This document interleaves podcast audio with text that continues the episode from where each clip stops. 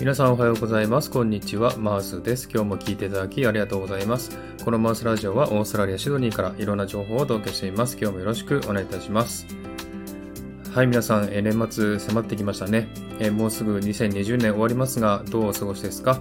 えー、忙しい日々を送ってらっしゃると思いますけれどもね、えー、日本は寒いので風邪などひかずに頑張っていただきたいなと思います。多分大掃除とかしてる方多いんじゃないかなと思いますけどもね、えー、ぜひ、えー、楽しい年末を迎えて、えー、幸せな新年を迎えていただければなと思っております。えさてですね、今日は、えちょっとですね、えスピリチュア的なお話をしたいなと思うんですが、えー、物にも意識があるというお話をしたいなと思っております。えー、これはですね、私は感じ始めてからもずっと昔なんですけども、20年以上の前ですけどもね、もっと前か、えー、なりますけども、えー、物にもね、意識があるんですよ。物にも感情があるんですよ。それを結構感じたことが何回かあったんですね。私自身、あの、そういったエネルギーを感じるとか、そういったことあんまりないんですね。ほとんどないんですね。なので、なんか、えー、そういったエネルギー的なものを感じたとかですね、そういうのはないんですけれども、2回今まではっきりと感じたことがあります。物からね、何かを感じたことがあります。それが1回目がですね、え、昔学生時代寮に住んでたんですね。その寮に住んでた時に、掃除をね、各自がしなければいけなかったんですね。で、自分は台所のシンクをですね、掃除を担当してたんですね。で毎日毎日シンクを洗っていた時に、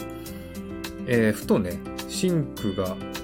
感謝してる気持ちが分かったんですね。ああ、喜んでるんだなっていうの分かったんです。もちろん喋れないので声なんか聞こえませんけれども、そういうふうに感じたんですね。ああ、シンクが喜んでる。なんかピカピカ光ってる。ね、えー、喜んでるっていうの分かったんですね。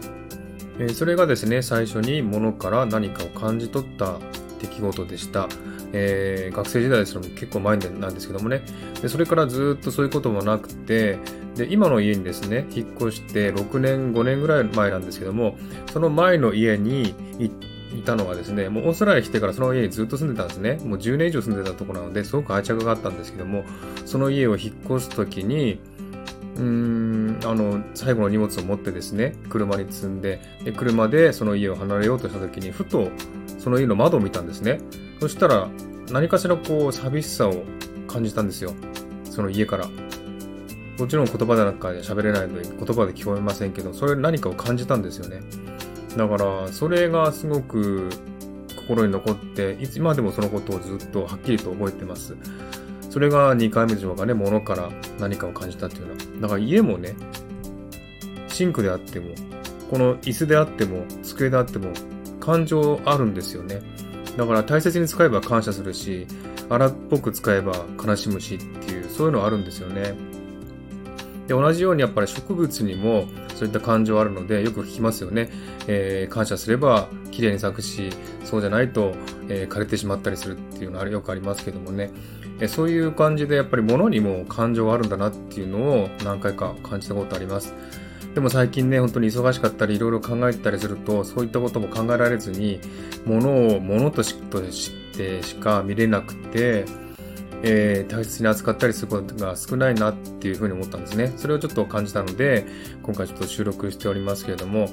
いつも使ってるね、机とか椅子とか鉛筆とか、えー、カップとか、そういったものもですね、すべて感謝すれば喜んでくれるし、